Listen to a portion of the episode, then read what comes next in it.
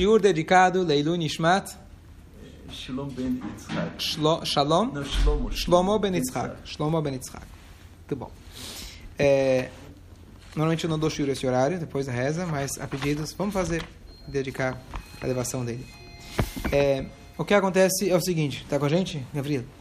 É, hoje de manhã eu dei o show de Romash, mas eu estava complementando o de ontem, que era um dos maiores do ano. Então vamos aproveitar e estudar o de hoje. É, página 37. Quiser acompanhar, pega aí os outros. Tem um que está no meu lugar e outro que acho que está no lugar do Rabino eu- Vou começar aqui a leitura.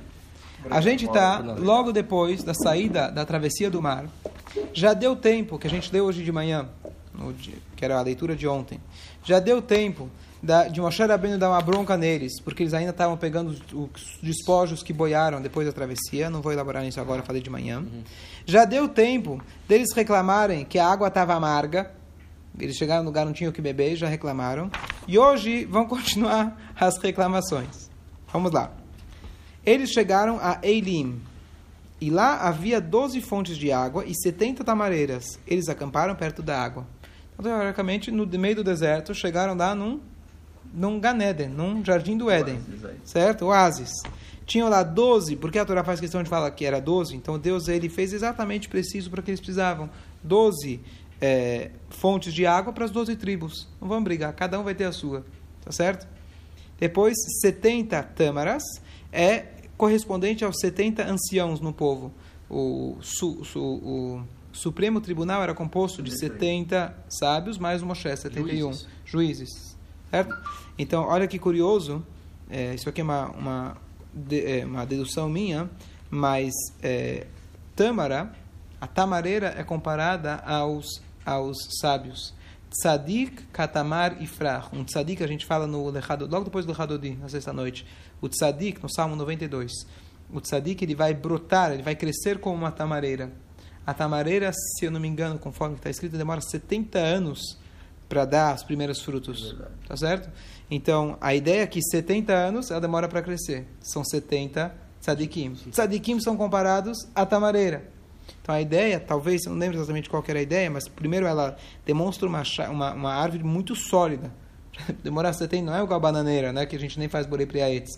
Que ela já, cada ano se renova, ela cai. Pelo contrário, aqui é algo totalmente estabelecido e você precisa maturar por 70 anos até você ser chamado um sábio. Uhum. Certo? Mas qual, qual o contexto dos 70 Então, árvore? ah, né? então, você tinha 70 árvores porque Ah. tinha 70 anciãos. Tá, não, mas o contexto disso com o Moshe, com o povo Então, saindo então, do Egito. então aí eles encontraram oásis e Deus lá deu comida Tá. para eles Uhum. e a comida foi foi assim precisa, foi já prevista por Deus. Uhum. Antes de chegarem lá, Deus já tinha feito que tivessem exatamente esse número para poder Tá.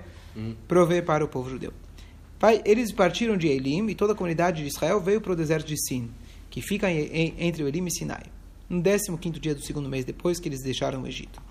Então aqui ele fala, porque é importante a gente saber o 15º dia do segundo mês que eles deixaram o Egito, quer dizer, fazia já um mês que eles tinham, 30 dias que eles tinham saído do Egito, e agora eles vão reclamar por comida. O que, que eles comeram até então? Tinha McDonald's no caminho, kasher, fast food, delivery, o que, que eles comiam? O pão que não fermentou? Então, a verdade, exatamente. Então, o pão que não fermentou, aquela matzá que eles levaram consigo, ela se Multiplicou. multiplicou. E durante esses 30 dias, eles estavam comendo ainda do resto daquela matzá. Então, 30 já era um pão, matzá? 30 dias de matzá. Por isso que Não, eles estavam comendo agora 200 anos matzá já. No, no a gente fala que esse era o pão pobre que eles comiam no Egito, Ah. é porque a comida que se dava no Egito, diz o Midrash, era matzá. Porque era um bom carne, investimento. Eles comiam carne também no Egito. Ah, vamos ver daqui a pouquinho. Vão reclamar que eles comiam carne. Vamos entender o que é essa carne. Na verdade, não é bem carne. Vamos entender. Mas ah, o alimento que eles recebiam como escravos era matzá. Conforme o Midrash mesmo ele traz. Por quê? Porque a matzá, ela enche barriga, estufa a barriga e demora para digerir. E não é então muito- é E não é gostoso, óbvio. Então, esse era o tipo de alimento que eles recebiam. Um alimento que compensa... Estou falando para, se dar para os prisioneiros. Que você te economiza. Hum. Essa por, é ideia. Por isso as 12 fontes de água, né? Porque comer matzá seco não É. é fácil, não. Então, mas é, é, então, ou que eles sobraram do resto da massa que não fermentou, ou, do, é, ou, da, ou da própria matzá que eles, que eles pegaram. Então foram 61 refeições, certo? Duas por dia. É, e agora eles vão reclamar para ele que não tem comida. Agora, vai Lono, toda a comunidade dos filhos de Israel reclamou contra Moshe e Aaron no deserto. Número um, toda a comunidade reclamou. Não é que alguns reclamaram, alguns porta-vozes, o pessoal começou a, ei, vamos reclamar. Não, todo mundo reclamou. E para quem que eles reclamaram? Contra Moshe e Aaron. Começaram a apontar os dedos para eles. Não vieram para Hashem e vieram para vocês. Começaram a culpar eles. Os filhos de Israel disseram: Quem dera tivéssemos morrido pela mão de Hashem no Egito. Lá podíamos sentar junto às panelas de carne e comer nossa fartura de pão. Mas vocês nos tiraram para esse deserto para matar toda essa comunidade de fome. Urashi, curiosamente, ele não fala que carne é essa. Que, que, que carne? Desde quando um prisioneiro come carne? Certo? Será que os egípcios convidavam eles no final de semana a fazer um churrasco de domingo? Que história é essa, cara?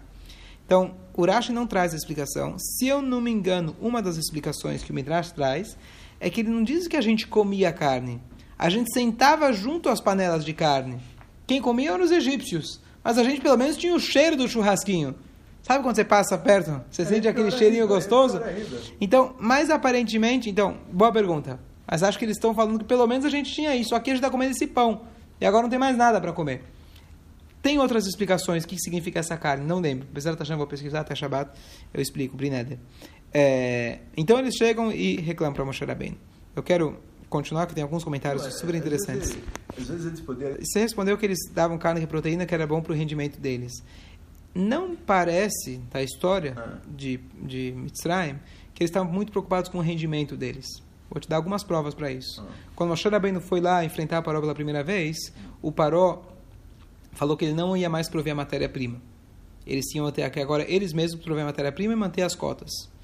Se você quer rendimento, você manter a matéria-prima, você pode até aumentar a cota, mas não tem como um mesmo trabalhador, o cara vai render a mesma coisa se ele vai ter que trabalhar pela matéria-prima. Você até pode dividir, metade faz a matéria-prima, assim, estava claro que ele queria então, queria oprimir o povo. Calma, só um minutinho. Continuou mesmo, só que aumenta, no caso, o, o esforço físico. É, mas a, no, a, a, longo prazo, você concorda que eles vão acabar produzindo menos, inevitavelmente. Número um. Número dois, está escrito que eles davam um trabalho à toa para eles. É um trabalho que quebrava. Você vai até lá e volta. Não tinha, não tinha nenhum tipo. Eles pegavam trabalho de homens e davam para mulheres. Trabalho de mulheres davam para homens. Se eles quisessem um bom rendimento, eles fariam o contrário. Vamos ver, vamos ver quem é melhor para planejamento, quem é melhor para carregar. Não, eles pegavam mais. Não está escrito claro, mas imagina que eles pegavam o mais fraquinho, botavam para carregar pedra. E o mais forte botavam ele para sentar no computador, fazer a projeção de quantas pedras para construir tantas X. É, é, como chama? As pirâmides, tá certo? Ok, fala.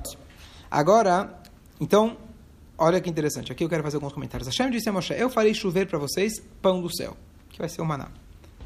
O povo sairá e colherá o suficiente para cada dia. Eu os testarei para ver se eles guardarão minha Torá ou não. Qual que é o teste? Então Hashem vai fazer que na sexta-feira, quando eles prepararem o que vão trazer, será o dobro do que eles colhem cada dia. Então, qual que é o teste? O, maná ele tinha alguns testes. A gente vai ver depois alguns detalhes a mais. Que o maná, primeiro, não pode deixar para o dia seguinte. Tiveram duas pessoas que deixaram sobrar. No Shabat, na véspera, caía duas porção, porção tinha porção dupla, tinha porção dupla, então quer dizer que naquele dia só tinha porção dupla e eles tinham que é, não sair no Shabat para colher. Essa era a segunda mitzvah do maná. O outro teste que Deus vai falar depois é de você ter um alimento que você não vê o alimento. Você via sempre a mesma coisa. Você podia ter vários sabores imaginários, mas você sempre tinha aquela mesma quantidade. Você não podia pegar mais, certo? E agora, uma coisa curiosa. O que, que o Rashi fala? Que ele tinha lechem mishne. Lechem mishne é o que hoje a gente usa, que a gente usa as duas halot. Quando eles colhiam, eles colhiam a mesma quantidade. Era a mesma quantidade que eles escolhiam. Quando chegava em casa para medir, estava dobrado. Então o milagre era em casa. Certo? Eles iam pegar três laranjas, vamos imaginar. Chegava em casa, eram seis. Não é que na véspera caía seis laranjas. Na uhum. véspera caía, caía três, mas essas três se transformavam em seis. Uhum. Isso eu leio todo ano. E hoje, quando eu estava lendo, eu falei, que diferença faz? Por que Deus fez com que, é, com que dobrasse em casa? Você faz cair, faz chover um pouco mais. E pronto, eles levam porção dupla para casa. Então eu pensei no seguinte, o seguinte comentário. Não sei se é autêntico, mas pensei pelo menos uma lição que a gente pode tirar aqui curiosa. Qual que é a lição? A lição é a seguinte: se Deus quer fazer, um, quer fazer um milagre, ele tem duas formas de fazer. Por exemplo, ele fez com que todo dia você ganha 100 uhum. X. Uhum. Então Deus ele pode fazer, Deus, estou apertado, estou precisando de mais grana, faz um milagre. Aí tem a opção número um, ele pode fazer, bom, esse hoje você teve dois clientes, então em vez de ganhar 100x, você ganhou 200x. Ok. Esse é um tipo de brachá. Você fala, oh, obrigado Hashem, valeu. O outro tipo de brachá, ele fala, você ganhou 100x. Mas com esse 100x, você conseguiu pagar aquelas contas que custavam para você 200. O cara te deu desconto, você conseguiu negociar, e aqueles 100x renderam mais. Qual dos dois milagres é maior? O que rendeu mais? Eu também acho que o que rendeu mais. O que rendeu mais. Você falar para Deus, entre aspas, faz ter mais cliente? Beleza, veio mais cliente. Você falar, não. Deus fala, não vou te aumentar nada. Não vou te aumentar a tua cota. A cota vai ser a mesma, mas eu vou te mostrar que nessa cota você consegue ter brachá. Então isso é muito mais, entre aspas, você reconhece a mão de Hashem, é, tem uma intervenção divina onde ele fala, eu, não, eu vou manter a cota e mesmo assim vai ser suficiente. Então talvez aqui a ideia que a gente, às vezes a gente sempre pede para Deus, me dá mais, me dá mais. Às vezes aproveitar melhor os recursos também é Allah que cai a de Hashem. E você reconhecer que se com aquele. Muita gente fala isso, poxa, eu não sei como eu vivia antigamente. Uhum. Com aquele salário mísero que eu tinha, eu não sei como eu vivia. Já devem ter ouvido. E aquele Sim. salário, existe o que chama Birkat Abayt, uma brachá para casa. O que é essa brachá? Com aquele salário, consegui fechar o mês. Ah, mas como uhum. você conseguiu? Você conseguiu enxergar a brachá de Hashem nisso. Uhum. Mesmo que você tenha menos, entre aspas, em volume, uhum. mas você enxergar, então talvez essa é a lição do maná. A lição do maná nesse aspecto do Shabat, que com aquele pouco que caía, aquela mesma medida que caía, chegava em casa, opa, rendeu. Então isso é um comentário em, é, meu, mas acho que é uma coisa, uma lição que a gente pode parar para prestar atenção. Não só, oh, hoje fechei 15 negócios, todo dia fecho um, hoje eu fechei 15. Maravilha. Mas você falar, hoje eu fechei só um, e o mesmo valor. Mas olha, consegui pagar todas as minhas contas. Baruch Hashem. Hashem me ajudou para eu ter a brachá na massa, se chama. Brachá uhum. na massa. Lembrando, oposto a isso, nas maldições, Deus nos livre, que tem na Torá, a Torá dá várias maldições, mas uma delas você vai comer e não vai se te satisfazer. Ou seja, você comprou o mesmo pão, e aquele pão não foi suficiente, agora você precisa de dois, 15 pães, ainda você não vai satisfazer. Aqui é o contrário. Aqui veio uma e ela dobrou e valeu para duas. Só mais um ponto. Ah, a Guimarães traz uma história curiosa, que eu fiz um paralelo na minha cabeça, eu não lembro os detalhes da história, mas é uma serra de Brachot, se não me engano, o Psachim. A Guimarães traz que fulano de tal, ele fez algum, alguma coisa, ele fez uma, ele comprou, ele comprou vinho. E ele fez alguma coisa errada, que eu não lembro o que que era. Ele se gabou. Ah, eu nunca fiz nada errado, alguma coisa assim. E aí, então, como punição a isso, Deus fez que com todo, com que todo todo o vinho dele, carregamento enorme que ele tinha comprado, virou virou é, como chama? Virou vinagre. Avinagrou. E aí, ele viu o que aconteceu, ele entendeu que era um recado divino, então foi lá e fez chuvá. Ele fez chuvá. A Gamara traz duas opções do que aconteceu depois. Uma opção, que o vinagre voltou a virar vinho, um milagre que Deus fez, ou o preço do vinagre subiu e agora vira, valia tanto quanto o vinho. Essas são as opções. Eu fiquei pensando Normalmente você diria qual dos dois milagres é maior? Vinagre voltar a virar vinho ou o mercado mudar o preço? Acho que o mercado é não. Então, não, na verdade, então, teoricamente você vai dizer, bom, Deus pegar um milagre, pegar um vinagre, fazer virar vinho, só que é um milagre fora da natureza. O mercado todo dia oscila. Mas o preço Mas, vai continuar o mesmo. Assim. É? Daí depende, o, qual o valor final do vinho e qual o valor final do, do vinagre. Não importa, não. São duas versões da Gemara. Uma que voltou a ser vinho, ele não perdeu dinheiro, ou que o valor do vinagre subiu e ele não perdeu dinheiro. Entendi. Qual a diferença? Ah, não perdeu dinheiro. Ah. Mas são dois conceitos diferentes. Um você vai dizer, bom, Deus mudou a natureza, pegou o, milagre, o vinagre, fez virar vinho. Mas talvez conforme esse conceito existe um aspecto que fazer com que o vinagre, o preço do vinagre fosse, cobrisse o prejuízo dele, virasse o preço do vinho que era, então isso talvez tenha um milagre maior. E Deus está dizendo assim: eu não preciso abrir o mar para você, para você me enxergar, para fazer um milagre para você. Eu consigo manter o mar igualzinho e mesmo assim você consegue atravessar. Esse é o milagre. Uhum. O, o, vinagre virou vinagre, está vinagre, não virei sim, nada. Sim. Mas esse vinagre que está vinagre, agora que você fez chuva, de repente agora ele já estava no valor do vinho. Uhum. Nesse aspecto é um, é, um, é um, milagre maior ainda. Então, entrando no conceito, existe uma discussão famosa entre o que, que é maior, Peis, é, Purim ou Hanukkah. Purim foi tudo natural e Hanukkah foi os fracos contra os fortes. Um que era para durar um dia, durou oito dias. Então existem dois aspectos. Por um lado, a intervenção divina revelada em Hanukkah é muito maior. Uhum. Deus fez uma coisa que ninguém consegue explicar. Mas ao mesmo tempo, Purim tem uma vantagem que Deus está dizendo, não preciso quebrar a natureza para fazer você ganhar a guerra. Eu posso Aster, Esther, eu posso me esconder dentro de uma rainha. Eu posso esconder dentro de Mordecai, que era o ministro do, do, do, do Ahasverosh, e fazer com que toda uma história aconteça, e aí eu estou agindo por trás. Você reconheceu o milagre divino por trás disso? Nesse aspecto é muito mais elevado. Uhum. Só surgiu a pergunta, só aproveitar e complementar. É, tudo que a gente gasta ao longo do ano já está, tudo que a gente vai ganhar ao longo do ano já está previsto no Rosh Hashanah, menos os gastos com educação judaica, e gastos com Shabbat e Yom Tov. Então, se eu fiz um jantar, Shabbat e Yom Tov, falei, bom, estou gastando meu dinheiro. Isso não está descontando da cota anual que Hashem designou para você. Certo? Ok. Então, esse é o primeiro pensamento. Segundo, vamos lá. Moshe e Aaron disseram a todos os filhos de Israel, à noite vocês saberão que foi Deus quem tirou vocês do Egito. Pela manhã vocês verão a glória de Deus a ter ouvido suas queixas sobre Deus. Quem somos nós para que vocês se queixem contra nós? Então eles falam: quem vocês estão reclamando conosco? A reclamação é de Deus. Eu fui enviado de Deus para tirar do Egito. Mas quem tirou vocês foi Deus. Hum. O que eu estava pensando, não tenho a resposta ainda, mas parece que Moshe está querendo tirar o corpo fora. Peraí, eu não, eu não sei Deus. Você tirou a gente de lá, você que resolve o problema. Aí Moshe Rabbeinu, estou questionando, óbvio que não, mas parece que Moshe Rabbeinu está tirando o corpo fora. Ei, não sou eu que tirei você do Egito, é Deus, eu só fiz meu papel. Aí o que, que eles iriam responder? Peraí, eu não sei Deus, eu sei que você me tirou de lá. Então agora resolve essa parada. Então, com certeza tem uma explicação mais profunda aqui de Moshe e Aaron, que não, eu só tocou a questão ainda. Se alguém tiver uma resposta, me avisa.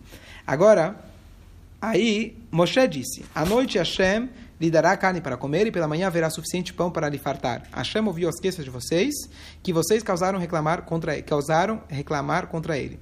O que somos nós? As queixas de vocês não são contra nós, mas contra Deus. Eles falaram, você está reclamando para mim, mas é para Deus que tem que reclamar. Moshe disse a Aaron, fala toda a comunidade dos filhos de Israel, aproxime-se diante de Hashem, pois ele ouviu as queixas de vocês, então agora vai ter pão e vai ter carne.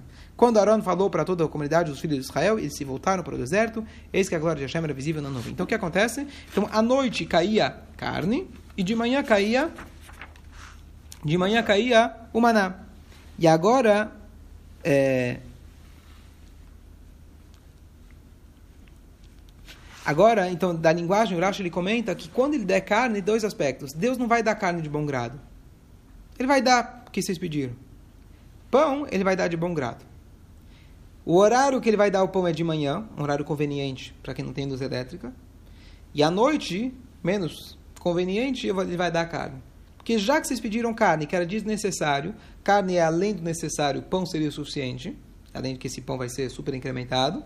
E além e ele provia todas as proteínas, está preocupado com a proteína, não é que era com a proteína que eles estavam preocupados, porque o maná, ele era o único alimento que não deixava resíduo nenhum no organismo. Tanto é que eles não precisavam ir ao banheiro não deixava resíduo nenhum. Ele era exatamente aquela pílula que um dia talvez vão inventar. Uhum. Você come isso, ele tem Show. tudo o que você precisa, perfeitamente. Esse era o maná. O que, que eles queriam com a carne? Desejo de carne. Como infelizmente eu vi de pessoas que vão no rodízio, comem, comem, comem, vão ao banheiro, colocam para fora e voltam lá, pela frente. Né? Eles por cima, pela boca. Uhum. Para comer mais. Isso é o desejo obsessivo de alguém, um ser humano, gula, ele pode gula. ter gula, certo? Então, é isso que eles estavam querendo. Então, Deus falou, eu vou dar. Vocês pediram? Estão duvidando de mim? Estão reclamando do Egito que lá tinha carne, seja lá que carne que é essa, que a gente não esclareceu? Tudo bem, eu vou dar para vocês, mas eu vou dar à noite. O pão que vocês pediram, que é algo, necessidade básica do ser humano, eu vou dar para vocês de bom grado e de manhã. Fiquei pensando o seguinte, quando chega, só deixa eu só concluir, só um minutinho. Quando alguém chega e fala para você, começa um monte de reclamações. Cinco reclamações. E na tua cabeça você escuta, bom, essa reclamação é injusta, essa reclamação é mentira, isso aqui é um exagero.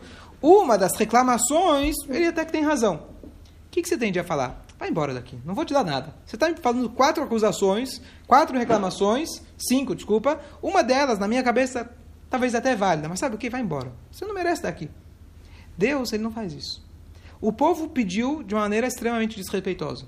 Começaram a gritar, reclamar. E eles pediram o quê? Pão e carne. Deus poderia ter, entre aspas, chutado para fora da sala falar: sabe o que? Não vou te dar nada. Eu vou te dar um pãozinho michuruca aí. Não. Aqui o Rashi deixa bem claro que o pão o Deus, Hashem deu de bom grado e no horário conveniente. Porque o seu pedido foi legítimo. A carne, ele deu, mas não de maneira conveniente. Hashem, ele sabe separar as coisas.